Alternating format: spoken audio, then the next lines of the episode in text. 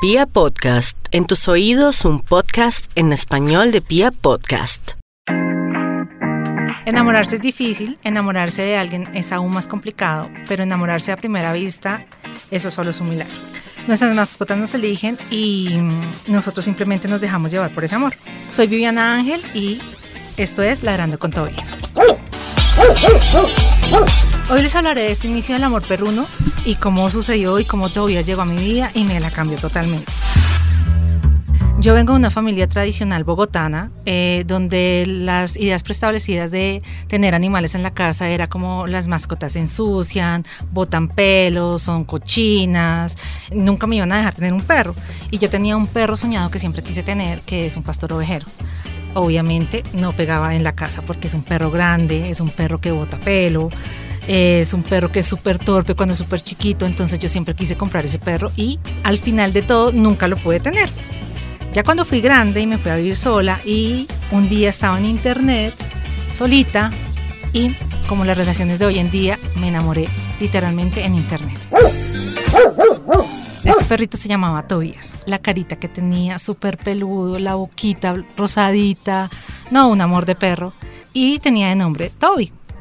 Entonces lo primero que yo hice fue como, wow, este perrito cómo es. Estaba publicado en una página que se llama Adelita Adopciones. Y yo la más inexperta en el tema de la adopción, pues simplemente pensaba que uno llenaba el comentario y decía como yo quiero el perro y al otro día el perro iba a llegar a mi casa y me lo iban a entregar tal cual. A Toby lo recogió una niña de un amor incondicional, de un corazón pues grandísimo, se llama Laura Oviedo. Ella eh, conocía a Alejandra Rodríguez, quien tiene una fundación que se llama Adelita Adopciones y ellas son las que les dieron la oportunidad a este crollito de una nueva vida. Para mí el tema de la adopción era nuevo, entonces como les comentaba, pues yo creía que simplemente me lo iban a, a llevar y ya lo iba a tener, pero cuando tuve que llenar un formulario, tener una visita domiciliaria, ver si el perrito se acomodaba, saber si tú tenías el tiempo, saber si tenían el feeling con el perrito, pues yo dije como, wow, ¿esto qué es? Después de todo esto, de ver cómo es todo el proceso de adopción, pues yo me metí en todo el cuento de los animales, de quiero rescatar, quiero ayudar, quiero donar. Este es el caso de la persona que tengo invitada el día de hoy y que nos va a hablar. Ella es Lina Espejo y es la fundadora de Dogpack. Hola Lina. Hola Viviana, gracias por tu invitación. Después de todo esto que estábamos hablando, yo quiero saber el por qué adoptar. ¿Qué te lleva a ti a adoptar y cómo llegas a, hacer tu fundación y sabes que vas a rescatar perritos? Bueno, principalmente em, yo pienso que el amor hacia los animales es indispensable. Eh, ese interés por ser responsable de una vida, de cambiársela, de cada día levantarte y tener esa motivación, esa compañía, eh, yo también con mi familia tuvimos perros durante un tiempo, pero llegó un momento en que, por las mismas razones que tú describías al principio, que no, que hacia adentro, que daña cosas, que crece y todas esas cosas que en el pasado para muchas personas eran una limitante o que para algunas lo sigue siendo, fue la razón por la que durante alrededor de unos 12 años yo no tuve perros. Entonces siempre me puse la meta que dije, el día que me vaya a mi casa tengo un perro, sí o sí. Y así fue, entonces me independicé, empecé a investigar un poco sobre fundaciones, sobre rescate, empecé a seguir un montón de páginas en Facebook y como te pasó a ti, un día ya encontré mi apartamento, me puse a buscar esa misma noche y encontré a Púa, que fue mi primera perrita. Entonces, a partir de ahí empecé a conocer todo lo que, lo que significa o lo que implica rescatar un animal y rescatar y tomar la decisión de entregárselo a la familia adecuada, porque finalmente fue el mismo proceso. Yo vi a Púa, vi su publicación, entonces llené un formulario. Eh, digamos como que había varias razones por las que yo decía, bueno, puede que no la den, porque yo tenía 23 años, apenas me iba a vivir sola, pero estaba empezando a tener una estabilidad, eh, digamos como profesional y económica que me permitía hacerme responsable de ella. Y así fue, envié el formulario, eh, si está esa ansiedad, como que cuando me lo van a responder, cuando me van a llamar, me visitaron, conocieron mi apartamento y así llegó ella a mi, a mi vida en realidad, porque éramos ella y yo, éramos una familia, a pesar de que mi familia vive en Bogotá. Y a partir de eso, en el parque, como lo dices, que somos amigas de parque, empezamos a encontrar eh, casos, perritos que van llegando solos al parque, todo el mundo se pregunta, este perrito de quién es, alguien lo conoce, publiquémoslo. Y empecé a, hacer eso, a publicar, a buscar ayuda, a buscar perritos que, a poner perritos que estaban en la zona de Chapinero. Hasta el punto en que empecé a tener algunos en mi casa, entonces rescataba uno, me lo llevaba al apartamento, entonces yo siempre le digo a todo el mundo, Puga y yo fuimos a hogar de paso y rescatamos. Entonces, a partir de ahí empecé a conocer a toda la gente que los que rescatamos conocemos, otros rescatistas, otras fundaciones, personas que adoptan, personas que compraron y hoy en día dicen en mi próximo perro tiene que ser adoptado. Empecé a conocer un poco sobre eso y después llegó mi otra perrita, eh, digamos como que esa es una de las cosas que las personas tienen que entender, los perritos le cambiaron la vida y le hacen pensar de manera muy diferente, le hacen sentir que eh, en definitiva vale la pena salvar la vida de un animal, vale la pena ayudar a un animal, vale la pena ver todo ese proceso de transformación y eh, pues digamos como que innegablemente el agradecimiento que ellos nos dan es, es único. Entonces mi novio le pasó igual, no le gustaban mucho los animales, nunca pudo tener, conoció a Púa, le cambió la vida, lo enamoró completamente hasta que decidió adoptar. Entonces a partir de ahí empecé a pensar, bueno, yo estoy rescatando algunos perritos, esto fue un lapso más o menos de unos cinco años en el que yo empecé, unos cuatro años porque al quinto ya decidí crear Dogpack y empecé a decir, bueno, hay que hacer algo más. Y también notaba cosas como eh, que algunas fundaciones de pronto no tienen mucha fuerza en las publicaciones, para tomar las fotos, pero porque no lo conocen o no lo saben. Las redes sociales son muy importantes, entonces los seguidores, todo este tipo de cosas de pronto de alguna manera minimizan las posibilidades de una adopción. Y dije, bueno, hay que hacer algo con lo que yo sé hacer. Yo soy diseñadora gráfica e industrial, pero me enfoco más que todo en diseño gráfico y dije, hay que hacer algo con lo que hay que hacer, hay que ayudar a otras personas y así nace Dogpack. Un día dije, bueno, voy a hacer una fundación que se enfoque en ayudar a rescatistas como yo, que rescatan solos, que publican sus perros en, sus propias redes sociales y en grupos de fundaciones que encuentro por ahí, pero que necesitan ayuda para eventos, para jornadas de adopción, para que les hagan una publicación, para que les tomen unas buenas fotos, para que los asesoren en el proceso de adopción, porque como tú lo dices, un proceso de adopción es muy importante, eh, es riguroso y hay que tomarse el tiempo en realidad de estar dispuesto a llevar el proceso. En cuanto al proceso de adopción, yo lo cuento porque, tal cual como decía, a mí me hicieron una visita domiciliaria, entonces yo quedé como, ¿qué es esto? Entonces me preguntaban cuánto tiempo eh, vas a dejar al perrito solo, dónde, vas a dónde va a dormir, qué comida le vas a dar. De hecho, para que me lo entregaran, me tenía, tenía que tener como unas cosas básicas, la camita, la comida, el bebedero, la placa, la correa. Y pues al principio es una locura, o sea, uno se va sinceramente de shopping a comprar todo lo de tu bebé y cuando llega este ser es como, wow, es un nuevo mundo. Pero cuáles son las recomendaciones y qué es lo que realmente se debe tener y cómo se debe llenar un formulario. Eh, yo recuerdo mucho cuando me hicieron la visita domiciliaria, es que me dijeron, ¿cómo, ¿le vas a cambiar el nombre? Porque se llamaba Toby. Y yo, mm, no, no, no, con el afán de que me lo fueran a dejar. Y al final terminé dejándolo Tobías, Tobías Alberto. Entonces, es como que tú nos orientes y nos digas, no nos pongamos nerviosos. O sea, como uno está ansioso de tener su perro, ¿qué debemos hacer y cuáles son los elementos mínimos que uno debe tener para adoptar? Yo pienso que antes de disponerse a iniciar el formulario, es indispensable, y lo digamos que todo por la experiencia que he tenido en los procesos de adopción, es que la familia o la pareja o la persona que va a tener este, este nuevo miembro de la familia dialogue. Lo piense, si estás solo, piénsalo igual. Pero lo más importante es dialogar y pensar en escenarios futuros, porque el formulario está compuesto por muchas preguntas y muchas de ellas tratan de apuntar a qué pasa si, qué pasa si te, si te trasteas, qué pasa si te vas a ir del país, entonces si tienes, si estás joven y en algún momento te quieres ir del país, ¿qué va a pasar? ¿Qué pasa si la persona o la esposa, la novia queda embarazada? De la familia, qué pasa si te trasteas de casa, todo ese tipo de cosas es muy importante antes de diligenciar el formulario, porque para nosotros, las fundaciones o los rescatistas, es muy importante saber que cuando llega un formulario de la fundación es un formulario de una persona decidida a hacer una adopción. Pasa a veces que cuando ya se empieza el proceso, algún miembro de la familia no está de acuerdo, no, que no, que el perro no me gustó, no solo el perro, sino que se orina mucho, que ladra mucho, que hay que sacarlo, que no tengo el tiempo. Ese es el primer paso para mí. Tomar la decisión y decir, yo estoy en la capacidad emocional, de tiempo, económica, o sea, en realidad puedo tomar una decisión responsable, que es lo que nosotros llamamos una adopción responsable. Y es pensar que esta adopción que se hace, se hace del día cero en que llega a tu casa al día en que este perrito deja de vivir. Tengo una duda. Si, digamos, yo quiero adoptar, pero tengo como todos esos temores y no sé si el perro es realmente, es buena opción decir como quiero ser hogar de paso, o sea, quiero tener unos perros, adaptarme, mirar si esto funciona o simplemente me lanzo de una vez a hacer la adopción. En definitiva, es una muy buena opción y es algo de lo que hemos hecho en la fundación, porque hay personas que nos escriben, es que aún no sé, yo quisiera, no sé si soy buena, no sé si me llevo bien con los perros o los gatos, porque también es, es, es proceso de adopción igual para los dos. Ser hogar de paso te permite tener la experiencia de vivir una rutina diaria al lado de un animal. De un perrito o un gato, de dedicarle el tiempo, si es un perro de sacarlo, de establecer tus horarios en pro de los horarios de esta, de esta mascota, porque finalmente hay que velar porque puedas darle el desayuno, porque puedas llegar a tiempo a darle la comida, pero no verlo como un impedimento, porque muchas personas a veces tienen temor y dicen, no, es que yo no voy a poder, mi casa es muy pequeña, eh, definitivamente tengo miedo, no sé si lo voy a poder educar, si me va a ganar el tiempo.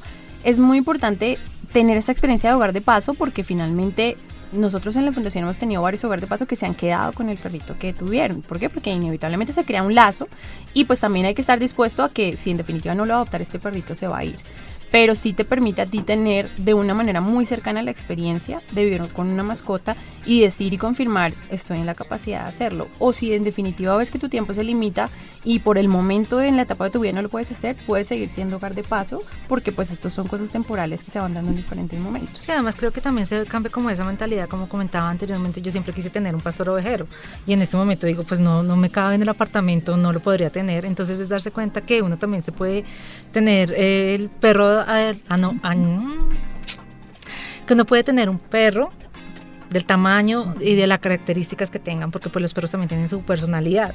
Entonces también depende que el perro, eh, el perro adoptado también tiene como unas secuelas de su paso por la calle.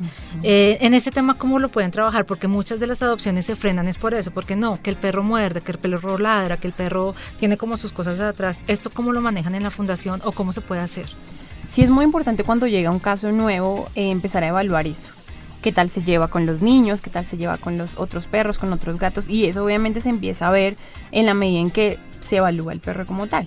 Pero de alguna manera no debe ser un temor porque finalmente los perros o los animales, eh, todos los animales en realidad, sorprenden porque ellos no tienen como ese rencor de las personas o ese temor y poco a poco mientras van teniendo confianza, mientras la persona que los tiene les dedica el tiempo, les muestra que lo que quiere es cuidarlo y darle amor y le, le propicia experiencias que le generen esa tranquilidad, esos comportamientos van cambiando. Es cuestión de tiempo. Si hay perros, por ejemplo, hay un perro que nosotros ayudamos Em, lo, pues como lo decía, apoyamos a rescatistas que lo encontraron para llevarlo a jornadas de adopción y demás. Y este perrito fue encontrado en una maleta de viaje con el lomo totalmente quemado por un ácido. Eso es un caso súper fuerte. Existen muchos casos que simplemente el perrito estaba en la calle. Pero este perrito inevitablemente tenía un poco de temor hacia las personas porque muy seguramente vivió un nivel de maltrato muy fuerte. Entonces, cuando fue la primera adopción, pasó exactamente lo que tú dices. El perrito llegó, era, encantador, todo súper bien. Y llegó una persona que iba a arreglar la lavadora y el perrito le gruñó.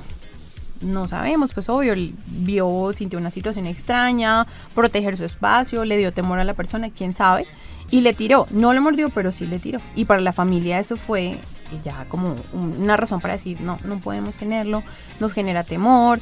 Entonces, es ahí donde uno dice, pues no, porque finalmente todos los procesos se pueden cambiar, todos los comportamientos se pueden corregir y lo más importante es asesorarse. Hay muchas personas que, por ejemplo, cuando ya va a llegar un perro, una vez alguien me dijo, no, ya estoy leyendo aquí y estoy viendo tutoriales para educar, es más que todo estar en la disposición de aprender y, por ejemplo, nosotros eh, trabajamos con algunas personas que nos ayudan a tener como esos espacios con las familias en las que los asesoran y, les, y van y los llevan al parque y van a su casa y les cuentan la experiencia que han tenido y les, les dan consejos para corregir estos comportamientos. Entonces, yo pienso que es simplemente tener la disposición de ayudarlos. Sí, y de tener perseverancia, porque digamos en mi caso, cuando yo ya tuve a Tobías, era muy chistoso porque él andaba solito, pero cuando le ponía la correa era terrible, o sea, él se volvía loco y se le mandaba a los perros, o sea, no agredirlos, pero sí ladraba y ladraba y ladraba. Entonces, tal cual lo que yo hice fue conseguir un entrenador para saber qué es lo que le pasa, eh, medirle el, eh, como el estado de ánimo, el por qué no le gusta la correa, eh, que me explicara cómo lo podía manejar, cómo caminar al lado de él, y pues obviamente ya uno en este mundo empieza, lo que tú dices, a leer, a ver el tutorial, cómo le enseño a que dé la pata, cómo le enseño a que se acueste, todas estas cosas, entonces es como no vencerse en la primera, sino dar como todo el amor y los perritos igual se van eh, acostumbrando. Eh, tan es así que Tobías nunca durmió en una cama, Tobías llegaba y se acostaba en la esquina más escondida de la casa en posición pues así fetal perrito Y él, como a los tres, cuatro meses, por fin obligado, eh, se subió a mi cama a dormir conmigo. Entonces, pues ya ahora sí duerme a sus anchas, pero sí fue un proceso también de conocernos de cómo es la convivencia. Entonces, sí creo que es un momento de perseverancia y decir, bueno, no adopté y entonces a los 10 días ya no me lo aguanto, cambio, me rindo y voy a buscar otro perro, sino pues obviamente es una relación que se está construyendo y que esa es la idea de buscar cómo nos podemos acoplar los perritos con la nueva familia.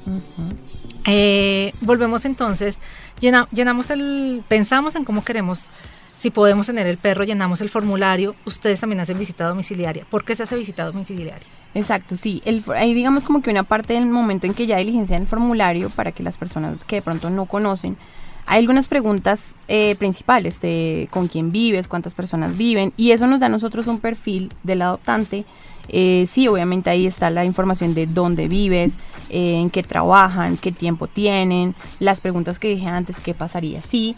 Y ya al final, cuando tú envías un formulario, estás confirmando que todos están en disposición de hacer la adopción. Después de eso, em, es muy importante que la familia, porque todos tienen esa expectativa, que lo quiero conocer, a dónde lo puedo ir a ver. Hasta que un formulario no es aprobado, es mejor no que no conozcan la mascota, porque finalmente se crea una expectativa y es muy importante explicarle a las familias por qué sí y por qué no es aprobado un formulario. Pero ya cuando esto sucede, las visitas domiciliarias son muy importantes porque de alguna manera le permite a la familia mostrar que están dispuestos a adaptar su espacio a esta nueva mascota, que le destinan, y esa es una de las preguntas del formulario, en qué parte va a dormir entonces no tienen que dormir con el perro porque sabemos que no todas las personas están de acuerdo. Esto no es una obligación, pero sí como mínimo tienen que tenerle su camita, ponerla en la sala, en el estudio, en la habitación de uno de los hijos o en la propia habitación de, los papás si es que lo quieren así o de la pareja que lo va a tener. Y ya cuando estamos en esta visita domiciliaria, pues sencillamente nos damos cuenta que es un espacio apto y que la familia está dispuesta a ofrecerle tanto el tiempo como a compartirle eh, su hogar. Entonces, ya una vez esto sucede, sencillamente nos damos cuenta que la adopción puede ser aprobada por este aspecto, porque en definitiva el espacio es apto para tener la mascota. También es muy importante, así hayan o no hayan parques alrededor, que la familia ya esté dispuesta y diga, bueno, en las mañanas yo lo saco, en las tardes lo saca tal persona, o en la mañana, la tarde cuando llegamos, el horario de comida es este. Es muy importante como que ese encuentro en persona con las familias porque nos permiten entablar como una relación empática y charlar un poco y escucharlos y resolver sus dudas. Entonces sí, la visita domiciliaria es importantísima porque en definitiva nos muestra que el espacio y la familia está completamente lista para recibir. Algo también muy importante es que en esa visita domiciliaria, en mi caso, eh, Laura me decía, bueno, nosotros te podemos entregar a, a Tobías, pero nosotros vamos a hacer unas visitas eh, cada mes, vamos a ver cómo es el tema, entonces uno decía, pero pues ¿qué van a venir a ver? Obviamente que en el momento uno es como, sí, sí, no importa. Entonces al final terminamos siendo muy amigas con Laura y con Alejandra y pues ellas me decían como, pues ya para que te vamos a hacer visitas y nos estamos viendo cada ocho días en los parques. Pero sí hay un seguimiento después de la adopción. ¿Por qué? Es muy importante porque, como lo decíamos antes en el formulario, hay situaciones que se pueden presentar. Nosotros siempre esperamos que todas las opciones sean hasta el fin de la vida de esta mascota, pero hay cosas que pueden suceder y hay dudas que se presentan. De pronto pasa que, como lo decíamos ahorita, hay un nuevo comportamiento que no esperábamos, que hacemos. Entonces, entablar esa comunicación es muy importante y así como las visitas regulares o tan solo tener el contacto de esta persona y regularmente nos envían fotos, nos cuentan, nos preguntan, estamos nosotros listos para ayudarles en el momento en que lo necesiten y que no se sientan agobiados por alguna situación que no esperaban. Entonces estas cosas pueden ser como un nuevo comportamiento o a veces está algo tan sencillo como no sé a qué guardería puedo llevarlo, voy a viajar o que me aconsejas para un veterinario o no sé, le pasó esto, a dónde puedo ir. Todo este tipo de cosas es muy importante entender que ese perrito pues de alguna manera siempre va a ser de la fundación, que es de esta familia, pero siempre vamos a estar apoyándolos, siempre vamos a estar listos para responder sus dudas, para ayudarlos y más importante aún, algunos rescatistas a veces les pasa que la familia de un momento a otro dijo, no, no lo pudimos tener más y se lo regalamos al primo, al amigo, al vecino o lo mandamos para tal finca. Entonces cuando no se hace registro estamos dando pie a que estas cosas sucedan.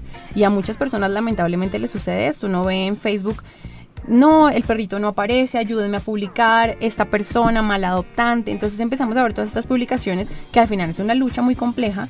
O a veces pasa que no me contestan las llamadas o Fuimos por el perro, tuvimos que quitárselos y estaba en peores condiciones que cuando se rescató. Entonces por eso es muy importante ese control, para saber que todo está funcionando bien, para ayudar en el momento que es y para asegurarnos que esa adopción en realidad va a durar hasta el momento en que es.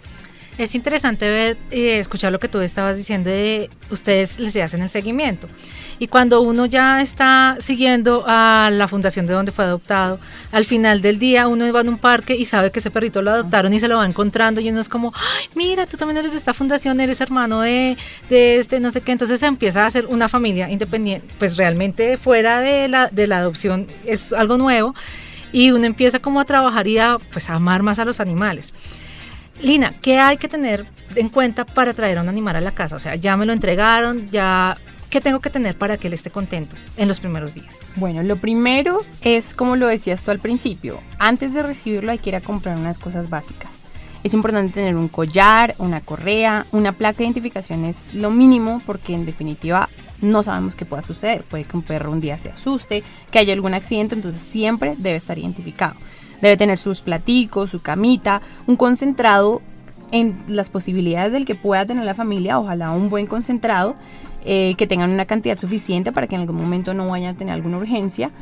Y ya en adelante pueden comprar juguetes. Es muy importante tener juguetes que les permitan morder cuando se adoptan cachorros o cuando se adoptan perros que por el momento no están completamente educados. Este tipo de cosas les ayuda a liberar energía, eh, juguetes para lanzar en el parque, en realidad muchas cosas, pero más que nada hay que estar es listo para tener el tiempo disponible para ellos. Yo pienso que eso es lo más importante. Y antes que nada, o adicional a este tipo de cosas que son ya como los accesorios o los elementos, es muy importante ya entablar un contacto con alguna veterinaria alguna veterinaria cercana, buscar una veterinaria que sea 24 horas cerca a tu casa o buscar un veterinario de confianza, pensar de antemano en dónde vas a comprar la comida en adelante, en dónde puedes conseguir los medicamentos, todo ese tipo de cosas es importante preverlas porque nunca estamos exentos de alguna urgencia o alguna situación.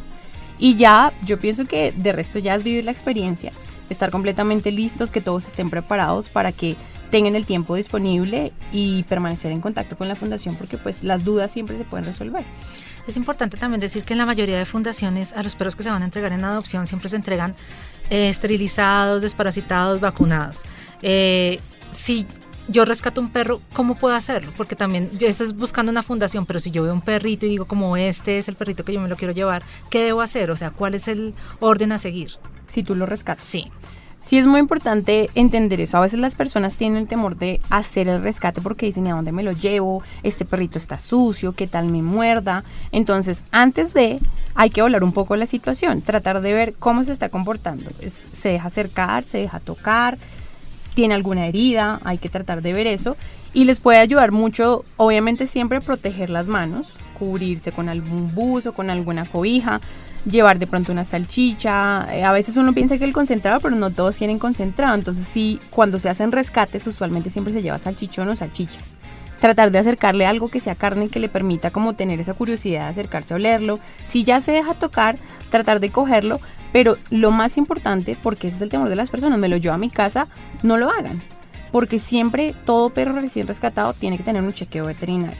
Entonces, llévenlo a una veterinaria, no se asusten porque a veces la gente dice no y después esta cuenta veterinaria me va a tocar a mí. No se preocupen porque al fin y al cabo, y afortunadamente lo digo por mi experiencia porque yo tenía ese temor, las redes sociales están llenas de personas que están dispuestas a ayudar.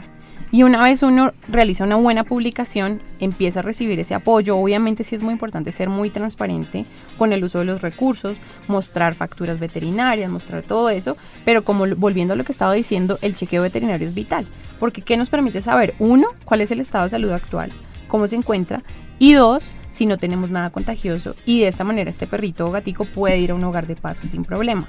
Si hay algo contagioso, si hay alguna enfermedad presente realizando eh, un cuadro mático, un coprológico, si son cachorros, una prueba de parvo moquillo, ya nos damos cuenta cuál es el estado de salud general y podemos llevar esta mascota a un hogar de paso o en su efecto, pues que por lo menos unos días quede hospitalizada hasta que esté estable. Hay una pregunta que siempre la gente dice como yo quiero adoptar, pero yo quiero adoptar a un bernés de la montaña, quiero adoptar a un siberiano. Eh, y pues como yo le decía al inicio del podcast, es como déjense de enamorar. Cuando yo vi a Tobías, Tobías pues en fotos se veía muy lindo, pero ya realmente él no tenía pelito en, el, en, en las patas, era súper flaco, era bien feito. O sea, realmente me enamoré de su fealdad. Pero, ¿qué hacemos con los criollos? ¿Qué podemos hacer? ¿Y cómo, cómo buscamos realmente cambiar esa, esa mentalidad de quiero un perro de raza a tener un perro criollo? Eso es muy importante porque finalmente muchas personas tratan de, y lo digo, todos hemos vivido ahí, porque yo siempre le digo a, todo el mundo cuando hablo de la adopción y digo, cuando yo estaba pequeña en realidad para uno, el perro de la calle tristemente era el perro de la calle, o sea, nadie, eso quiero decir, eh, noventas, inicios de noventas, mediados, no era como tan fuerte como hoy en día el rescate animal. Entonces siempre pensábamos, no, si vamos a tener un perro, vamos a ir a comprar, vamos a ir al criadero, vamos a buscar el perro de la raza que nos gusta, pero afortunadamente hoy en día se está creando como un valor, y para mí es un valor en realidad muy agregado, el hecho de, es una raza única, o sea, en realidad es un perro que físicamente va a ser único. Yo tengo dos perritas que son manchadas, que son medianas, que tienen un pelo absolutamente divino y unas manchas hermosas. Y siempre me preguntan qué raza son y yo les digo, no, ya son raza única. Y en realidad no he encontrado muchos perros parecidos a ellas. Si he encontrado por ahí uno o dos de cada una es porque de verdad son muy únicos. Entonces se trata un poco de eso, voltear un poco la idea de decir, existen las razas, sí, está bien, existen los criaderos, Estamos luchando porque esta práctica se normalice y se haga de la manera adecuada y se respeten los derechos de esos animales que se están reproduciendo. Pero también veamos que en los animales criollos hay unas, o sea, son muy lindos, hay unos ejemplares, como dirían muchas personas, que físicamente son muy bonitos. Y para mí es mucho más válido decir, en verdad tengo un perro que es de raza única, eh, tengo un perro que aparte de una personalidad única, porque todos tienen una personalidad físicamente, es hermoso. Entonces es un poco eso, es tratar de salir un poco de esa idea que desde años atrás nos han metido que el perro tiene que ser puro, que tenga papeles, que esté perfecto, que, y tristemente para que la gente lo sepa también, hay perros que nacen en los criaderos de raza y porque está dos centímetros más bajito o porque la cola no le quedó parada o porque el cuerpo le salió diferente al estándar que es, estos perros los abandonan o estos perros los duermen. Entonces hay que entender un poco esa realidad que hay atrás y de pronto preguntarnos, ¿vale la pena un poco auspiciar este negocio teniendo en cuenta que sus prácticas no son correctas o es un poco más positivo ayudar a un perro que nació en la calle, del que nadie es responsable y que muy probablemente si yo no lo salvo o si alguien no lo salva va a envejecer en la calle o va a morir atropellado o su vida va a ser muy corta. Entonces hay que pensar un poco más eso, qué le llena a uno más el corazón y qué es más bonito que tener un perro completamente único que me va a agradecer el resto de su vida que yo lo salvé. Y otro aspecto, ahora que lo tocabas un poco, quisiera que lo habláramos y es el tamaño. Porque muchas personas se preocupan y a mí me pasa todos los días. Estoy buscando un perrito, una opción y quiero un perro pequeño porque vivo en un apartamento. Hay que romper un poco ese esquema y me gustaría que todas las fundaciones lo empezáramos a hacer y todos los rescatistas y todas las personas que adoptamos y le digamos a los demás que en realidad el tamaño de los perros no es un impedimento para vivir en casa. Yo tengo dos perritas que son medianas y vivimos en un aparta estudio y mis perras mientras están en casa duermen, como todo el mundo, descansan. Si están en la calle, juegan, brincan, corren, pero no están en mi casa dando vueltas y tumbando mesas y tumbando el televisor, absolutamente nada. Entonces la gente piensa eso. Sí, no, y es que es muy chistoso porque en serio a veces uno dice como, no, es que el perro es grande y no me va a caber. De hecho tenemos una amiga también del, parque que vive en un aparta estudio y tiene una gran danés gigante y con gatos. Entonces uno dice, pero ¿cómo te cabe? Y los perros se adaptan, o sea, realmente a ellos no les importa y uno aprende a convivir con sus tamaños. Exacto, y de hecho ese era mi temor cuando yo adopté a Púa, mi primera perrita, yo me fui a vivir a un apartamento, un apartamento estudio pequeño. Yo dije, no me la van a dar de pronto porque ya va a ser mediana y no le voy a poder dar el espacio que ella merece, pero no. Las personas tienen que empezar a dejar de pensar así porque los perros, a ellos no les importa dónde uno viva. Y si uno ve un habitante de calle que ama a su perro, al perro no le importa las condiciones que uno tenga, a ellos les importa estar al lado de uno.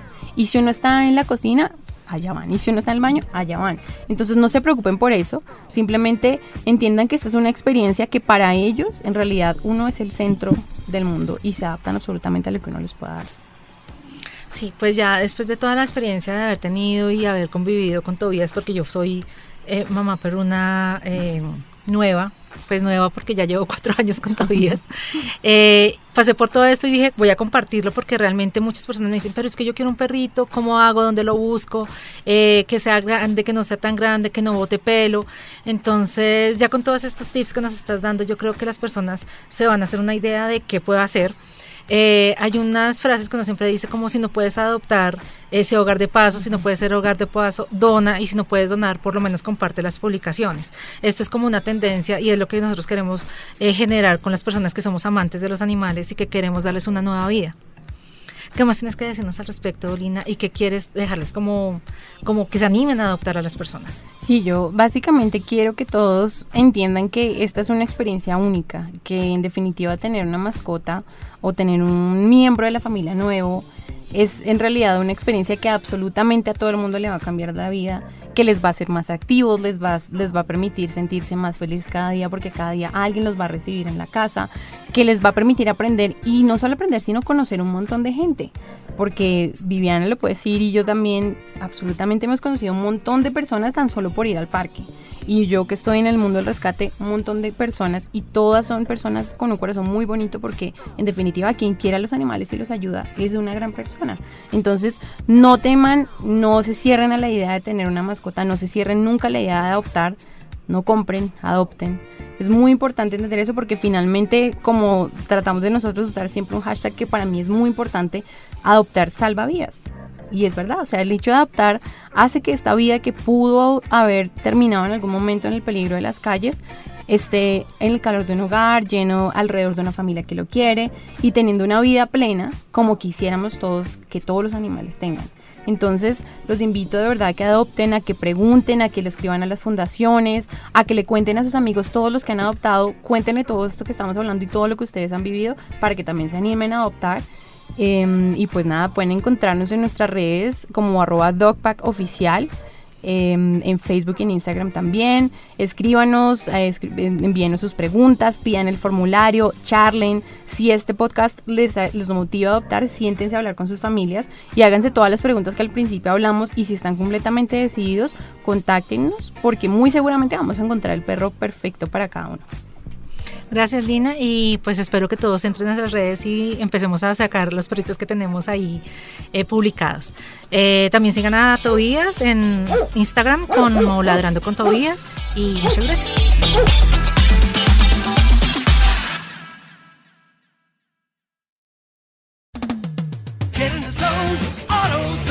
Bienvenido a AutoZone, donde siempre encuentras ayuda. ¿Tu auto no arranca? No te preocupes. Empecemos con probar tu batería gratis. Puede que solo necesites una recarga y también te ayudamos con eso. Si necesitas reemplazarla, estás en el lugar correcto porque tenemos opciones desde $79.99. En el destino número uno para baterías, tenemos la solución.